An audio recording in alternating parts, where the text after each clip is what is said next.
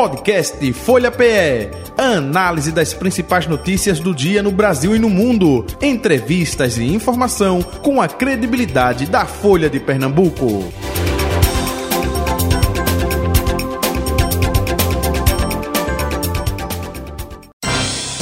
Folha Política. Nosso convidado aqui no estúdio, de forma presencial, o deputado Jefferson Timóteo, deputado estadual do PP, ou progressista, como queiram, né? Deputado, muito bom dia, prazer revê-lo. Seja bem-vindo aqui ao nosso programa.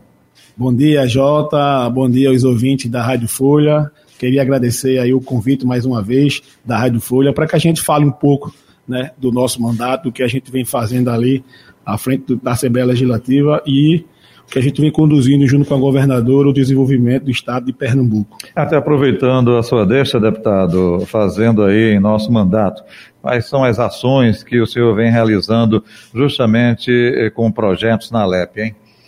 Um dos projetos que a gente deu uma entrevista agora, importante, foi o projeto sobre a isenção do, do IPVA, dos transportes escolares que são é, até sete lugares, porque a nova a, a, lei atual ela diz que só dá isenção ao transporte escolar com veículos acima de sete lugares. Isso. E existe veículos de transportes escolares que são cadastrados como transporte, mas não, exi não tem isenção do IPVA, como SPIN, como Doblô, e esses condutores não têm esse benefício.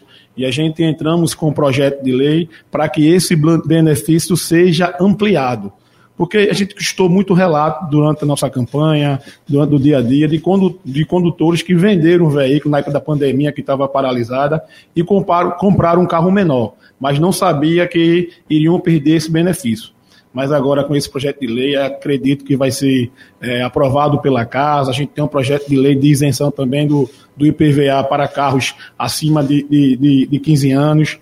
Então a gente tem aí mais de 40 projetos de lei, Jotas, que estão transitando na casa, alguns já foram aprovados, e mais de 300 indicações ao governo do Estado. Uhum. É, esse segundo aí, é acima de 15 anos é, de rodagem, é isso? Isso. Fabricação, Isenção. fabricação do veículo. Isenção. Isso. Aqueles uhum. veículos já está, porque tem IPVA de veículos que agora você, o, o o dono do veículo paga que está mais caro do que o valor do veículo. Então a gente está pedindo essa isenção para que sejam beneficiadas essas pessoas aí. Como existe em vários estados também já esse benefício, aqui em Pernambuco está trazendo para Pernambuco. Certo. Agora, é, deputado Timóteo, é, como é que está o sentimento da casa justamente com esses projetos aí que o senhor falou? É de receptividade, é boa receptividade ou não? Lá na, casa, pares, é, lá na casa, o projeto de lei que a gente qualquer deputado coloque, que for bom para a população, que for bom para o desenvolvimento de Pernambuco, ela não vai ter problema nenhum da aprovação. Então está bem tranquilo esse projeto de lei que é de interesse de um bem comum, né?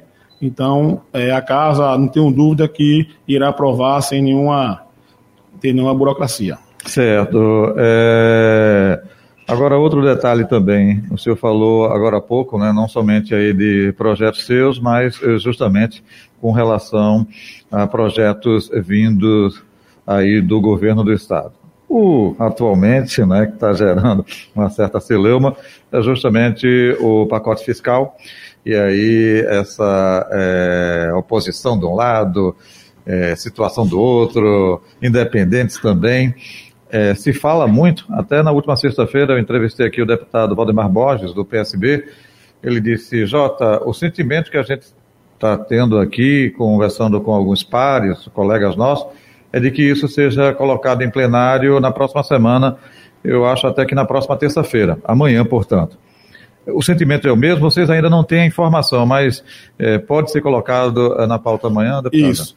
Para discutir isso hoje, Jota, mas acredito que vai ser colocado em pauta amanhã esse projeto de lei, que é o projeto que reduz né, o IPVA de 4% para 2,4%, 2,5%, e reduz e tem a questão do ICMS, né? Até porque teve a reforma tributária, essa, é, é, e a reforma tributária ela inclui que os estados que vão levar a arrecadação do que está hoje para lá na frente da reforma tributária. Então teve que fazer essa, essa, essa correção, até porque durante o período de 2022, com a redução do ICMS, os estados, os municípios perderam muito. Eu estava dizendo a você aqui um exemplo, só nesse primeiro semestre, no Cabo de Santo Agostinho, teve uma perca de ICMS de quase 20 milhões de reais. Aí tem, além do ICMS, tem a perca do FPM em diversos municípios. O governo federal agora anunciou que nenhum município vai ter perca de FMN, FMN que ele vai dar contrapartida. Vai compensar. Vai né? compensar o, o, o, FPM e agora também com essa nova reajuste do ICMS, irá compensar também as perdas que os municípios tiveram durante esse período. Uhum. Agora, deputado, é claro, cada um tenta puxar a sardinha, falando popularmente, para sua brasa, né? É, é, governistas, é, independentes que também é, têm um sentimento de aprovação é, desse projeto na casa e com relação à oposição. É, até aproveitando o que falou o deputado Valdemar Bosch na última sexta-feira, ele disse: olha, é, o valor é muito alto, poderia se chegar a um acordo e tentar é, diminuir. É, se fala muito é, de perda de competitividade. Governistas dizem se é, não aumentar, vai perder para outros estados. E vice-versa, a oposição também, olha, com um valor tão alto assim, a gente pode perder competitividade dentro do próprio Nordeste. Que sentimento o senhor e os seus colegas têm com relação a isso, hein? Veja só, a gente, a governadora vem fazendo muito para atrair os investimentos aqui para Pernambuco. Mas a gente não consegue atrair os investimentos se a gente não investe em infraestrutura. Então a gente precisa poder arrecadar para que a gente possa investir na infraestrutura, para que a gente possa capacitar a, a, né, a, a, população, a juventude. A gente tem aí vindo diversos investimentos, feita a refinaria agora Abreu e Lima, que está trazendo mais de, 3 mil, mais de 30 mil né, geração de empregos aí para postos de trabalhos. E para isso, a gente precisa, Jota, capacitar as pessoas, para que a gente não tenha essa onda migratória que teve no primeiro trem, em que vieram trabalhadores da Bahia, de Minas Gerais, de outros lugares, onde vieram para ganhar o dinheiro aqui em Pernambuco, depois foram embora e ficaram as, as, as, as demandas sociais, os desafios sociais, principalmente nos territórios de Pojuca, do Cabo, de Serinhaém. E então a governadora precisa desses investimentos para que a gente possa atrair cada vez mais empresas, investidores aqui no nosso estado. Agora, deputado, até aproveitando, é, 20,5, não é, que é o, o, valor estipulado, enfim. Você acha, você acha que isso pode entrar em negociação ou não, mesmo com esse percentual, é, vocês terão aprovação na casa? Terão aprovação na casa. Eu acredito que esse percentual já está já tá bem definido. A gente está em discussão a questão do repasse para os municípios, né? Essa é outra discussão, né? O aumento do repasse do ICMS está em discussão com a governadora para os municípios, mas em relação ao percentual está bem definido já, Jota. Uhum. O, o, deputado, a pressão muito grande também das prefeituras, dos prefeitos, isso. né, com relação a isso. Como é que está justamente neste quesito, hein? É, todos os, se você andar aqui, Jota, em Pernambuco, todos os prefeitos estão reclamando da queda de arrecadação. Então, os prefeitos são favoráveis a esse reajuste do ICMS, porque perderam muito poder de investimento. A gente tem, tem prefeituras aí que está pensando como vai pagar o décimo aos funcionários, como vai poder é, dar, dar, manutenção na saúde, os serviços de educação, a educação, a infraestrutura. Então, isso seria até uma questão de compensação das percas financeiras que o município tiveram durante esse período. Uhum. Deputado Jefferson Timóteo, outro detalhe também, eu até estou uh, uh, trazendo aqui, mirando o que disse o deputado Valdemar Bosch, que ele é oposição ao governo, né? então estou fazendo contraponto justamente nesse aspecto.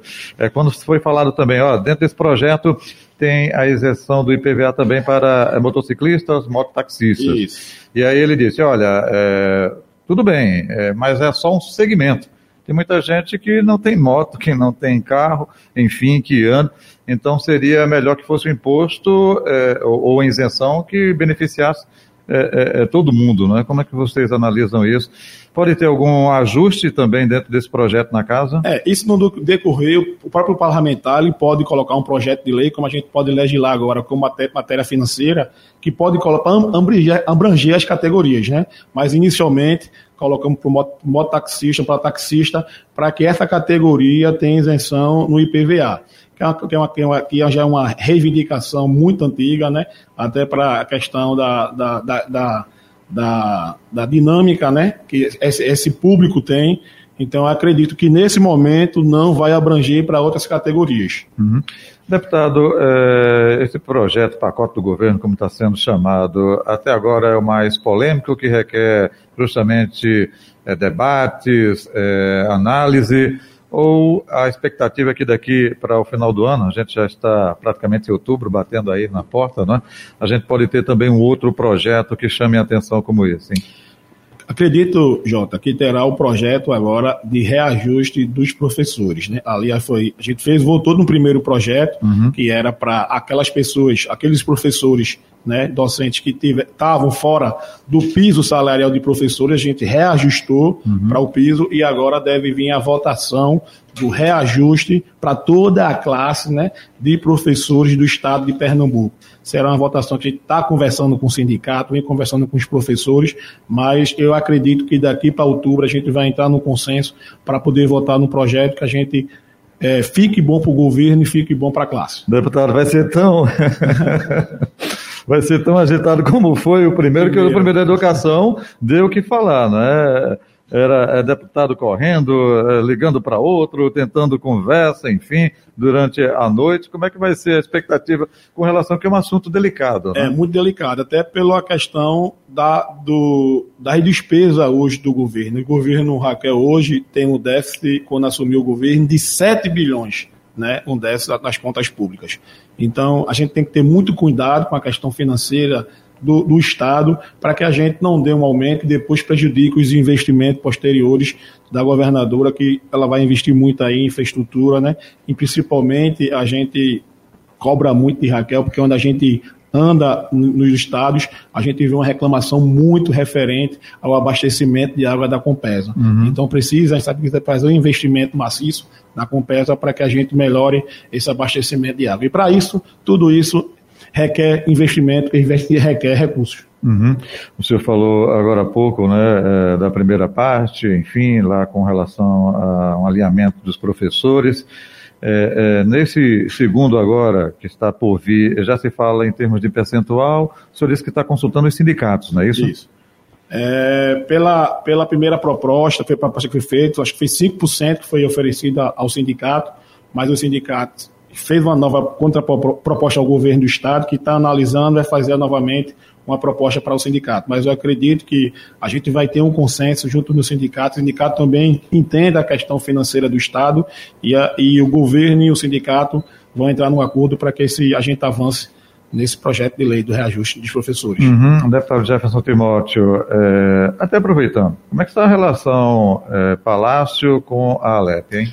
É, a relação está muito boa, a relação do Palácio, a, gente, a governadora agora começou a andar todo o estado de Pernambuco junto com os, com os deputados, atendendo as demandas dos deputados. Lá no Cabo de Santo Agostinho, a gente solicitou o, o, requalificação da PE 28, a governadora atendeu agora com esse, essa nova essa nova aporte que teve do PAC, junto com o financiamento que ela pegou de 3,4 bilhões, atendeu a PE 28, atendeu a PE 33 lá no Cabo de Santo Agostinho, atendeu a PE 09 lá em Serinhaém, a PE 061 também lá em Serinhaém. Então essas, essas conversas que foram feitas com Raquel, o, é, atendeu os nossos pedidos, como não só o meu, de alguns deputados estaduais da base e também sem ser da base. Então a relação está muito boa para aprovar os projetos, porque a melhor coisa do mundo, é, Jota, é quando você trata as coisas de, de, forma republicana. E a gente sempre tratou com Raquel de forma republicana, buscando sempre os interesses do povo pernambucano. Uhum. Deputado, uh, essas PEs que o senhor falou agora há pouco, PE 28, 33, PE 09, PE 061. Era justamente a maior necessidade ou tem outras também que vocês ali da região do Cabo, enfim, é, Mata Sul, estão querendo ainda para que a governadora possa cumprir, hein? Hoje existe mais PE, mas essa é das prioridades. Por certo. quê? Primeiramente, a PE 28 é que liga as principais praias do Cabo de Santo Agostinho. E o prefeito Kiko do Armazém vem investindo muito nas praias é, pegou um financiamento de 192 milhões de reais do Finisa e foi investido toda na infraestrutura das praias. Foram mais de 160 ruas pavimentadas. Mas o acesso às praias estava precário. Então foi um pedido para que a gente está trabalhando para desenvolver o turismo naquela região e a governadora atendeu esse pedido da gente, como a PE 09, que liga a Barra de Serém à Praia de Averumar. Então também era uma reivindicação, já que a gente tem diversos investimentos chegando ali em Serinhaém, e a gente precisava requalificar aquelas PE para que o turista possa chegar e trafegar com tranquilidade e com muita segurança. Agora há pouco lá em Garanhuns ela anunciou justamente é, a situação lá do hospital, né? Isso. Mais um.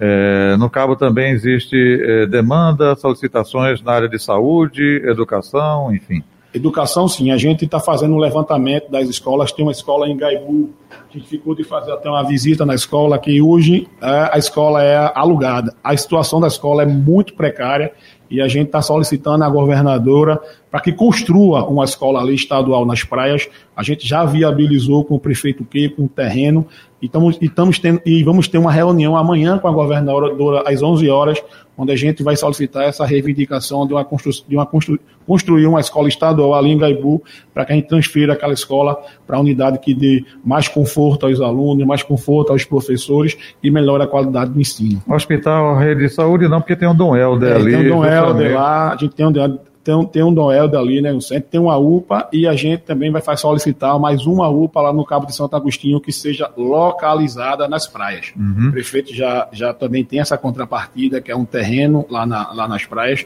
e a gente vai é, propor à governadora para ela construir essa UPA nas praias e a gente, a prefeitura, no caso o Kiko do Armazém, ele vai ficar com a manutenção do, do hospital. Ou seja, é, constrói, constrói a UPA, mas quem é, administra. É a, é a, prefeitura, como é feito também em Pojuca. Perfeito. Deputado Jefferson Timóteo, outro detalhe também, a gente vê uma sintonia muito perfeita entre o senhor e o Kiko do Armazém, prefeito lá do Cabo Santo Agostinho, né? Essa sintonia permanecerá para 2024. É, o seu candidato lá é justamente Kiko do Armazém? Estamos apoiando a reeleição do prefeito Kiko do Armazém que vem fazendo um trabalho excelente naquele município, Jota. Se você pegar os índices né, de competitividade lá no Cabo de Santo Agostinho, subiu 43 posições no ranking. A gente pontuou, subiu em todos os índices, em infraestrutura, em educação. A gente conseguiu trazer oportunidades, diversas empresas estão sendo instaladas no Cabo, porque acabou, Jota, a questão do pedágio que existia no Cabo quando uma empresa queria se instalar no Cabo de São Destino, existia uma cobrança, uma contrapartida de um pedágio, e a gente acabou com isso no Cabo de Santo Agostinho. A gente agora tem um processo mais rápido da região metropolitana. A gente viu um discurso do dono do, do gerente Tacarejo, disse que nunca viu uma cidade ele dá entrada na documentação no alvará de construção e com 27 dias está tudo pronto para ele construir. E isso é o que a gente fez. A gente implantou um sistema. O prefeito Pico do Armazém ganhou um prêmio como prefeito empreendedor do Sebrae, inovador. Então, são prêmios que realmente reconhecem o desempenho do prefeito Pico do Armazém. Na educação, a gente saiu de décimo para o quarto lugar na região metropolitana. A gente melhorou o acesso à saúde, a segurança pública, mesmo a gente sendo quinto do Estado. Mas como pegamos? Pegamos em segundo do Estado e hoje todo. E a cada 2021, 2022 e 2023, todos eles foram tiveram redução da violência no município. A gente sabe que é um trabalho difícil, mas não é um trabalho de curto prazo. É um trabalho que a gente vem fazendo a médio e longo prazo, que é um trabalho preventivo. Uhum. É fazendo educação, é esporte, é programas sociais. Então a gente vem investindo muito nessas áreas principalmente na periferia, para que a gente diminua cada vez mais a criminalidade no nosso município. O senhor é do PP, progressistas, enfim, mas trabalha também com outros parlamentares para justamente ampliar essa frente de apoio à reeleição lá do prefeito Queco do Armazém? Certeza. Que, que, outros, gente, que outros partidos estão aí justamente a a alinhados? Gente, a gente já tem na base o MDB, o PSD, além do PP, tem, o PT, tem a federação de PT, PT, PV, PCdoB, a federação, a gente tem o MDB, a gente tem o, o Rede, a gente. Deixa eu lembrar partido, mas esses são os partidos que a gente tem no momento. A gente está buscando ampliar cada vez mais. A gente está tá tentando conversar com a União Brasil, também com, com através de Marcos Amaral e Luciano Bivar, que já tem sinalizado que tem intenção de fazer parte do governo Kiko do Armazém, entre outros partidos, republicano, conversei com João, João Paulo Costa, conversei com, com Augusto Coutinho, com o Césio, também tem o interesse de marchar junto com a gente na eleição. Então a frente lá vai ser grande, né? Mas a gente precisa, a gente está querendo colocar entre 10 a 12 partidos uhum. na frente. Então, quando o senhor fala, olha, a federação PV, PCdoB e PT, então o Kiko vai ter o apoio de Lula lá no Cabo de Santo Agostinho. Tem... Calma, deixa eu explicar. Lula, presidente da República, né? É. E não o adversário Lula Cabral, que vai ser a oposição lá, é isso. A gente tem hoje o, o vice-prefeito nosso, afiliado ao PT, né? Em Arimateia, então a gente já vem conversando tanto com o Doriel, como o Carlos Veras, com o Humberto Costa, com a senadora Tereza Leitão, a gente já sinalizaram, já declararam o apoio à reeleição de Keiko do Armazém. O Avante também, com o Sebastião, declarou apoio a Keiko do Armazém. Então, vai ser barbada com relação à eleição de 2024. Lula, Cabral, aí sim a oposição é, realmente não vai ter chance nenhuma. A gente está trabalhando para que a gente tenha uma eleição confortável, pelos números que Kiko vem desempenhando à frente da prefeitura e pela frente política que a gente está montando. Então a gente, mas não vamos descansar nesse primeiro, nesse ano de 2003. O prefeito Kiko está focado muito na gestão, para em 2024 ele focar na política, mas agora em 2023 ele está focando muito na gestão. E vai ser justamente uma disputa eh, de trabalhos, porque eh, Lula Cabral, ex-prefeito do Cabo Santo Agostinho, ou seja, a gestão dele vai ser avaliada justamente com essa gestão de Kiko do Armazém, é isso? Isso. É um confronto vai, de gestões. Vai fazer um, a comparação de gestão. Do ano de 2017, quando Lula assumiu pela terceira vez o mandato, até 2020, porque nos outros anos que ele assumiu, ele teve aquele boom no Cabo de Santo Agostinho, né? A gente tinha o presidente Lula investindo em Pernambuco, então foi diversas obras do PAC que foram investidas lá no Cabo de Santo Agostinho, a refinaria bombando, então pegou aquele momento que Eduardo Campos também fez ali a PS60, requalificou, então trouxe a, trouxe a UPA, o Hospital Dom Helder, então foi um momento do boom. Mas no período de 2017 e a 2020, a gente teve uma gestão paralisada. Não é à toa que o prefeito Kiko, quando foi candidato em 2020, a gente teve a maior diferença da história do Cabo. Então o povo já não aprovou a gestão do ex-prefeito. Uhum, entendo. É, o senhor falou que o vice-prefeito é do PT e, consequentemente, né, o PT vai estar presente. E sábado passado, meu Deus, foi sábado passado, é, Elias Gomes, que foi ex-prefeito lá, que tem um filho, Betinho Gomes, como secretário né, de Kiko do Armazém, enfim, embora Betinho não tenha ido para o PT ainda. Elias está indo para o PT. A estratégia do PT está presente aí nas principais eh, cidades aqui, não só da região metropolitana, mas também principais cidades do estado de Pernambuco. Como é que vocês, do PP progressista, vê essa estratégia do Partido dos Trabalhadores? Hein? É, a gente tem, o PP tem um candidato lá em Jaboatão, que é Clarice Tess, tem a candidata nossa do PP, tem Elias também pelo candidato do PP, que farão oposição ao atual prefeito Mano, Mano, Mano Medeiros, Mano Medeiros, Medeiros. Medeiros né? Então a gente conhece Elias, sabe do trabalho de Elias à frente de Jaboatão. Elias é um aliado nosso no Cabo de Santo Agostinho. A gente torce para que Elias, e junto com Clarice, né, a gente não sabe quem é que vai aí realmente. Agora, acredito que um dos dois vão sair vitoriosos. Uhum. É, perspectiva de crescimento do PP nessas eleições, tanto com prefeitos quanto com vereadores, deputado?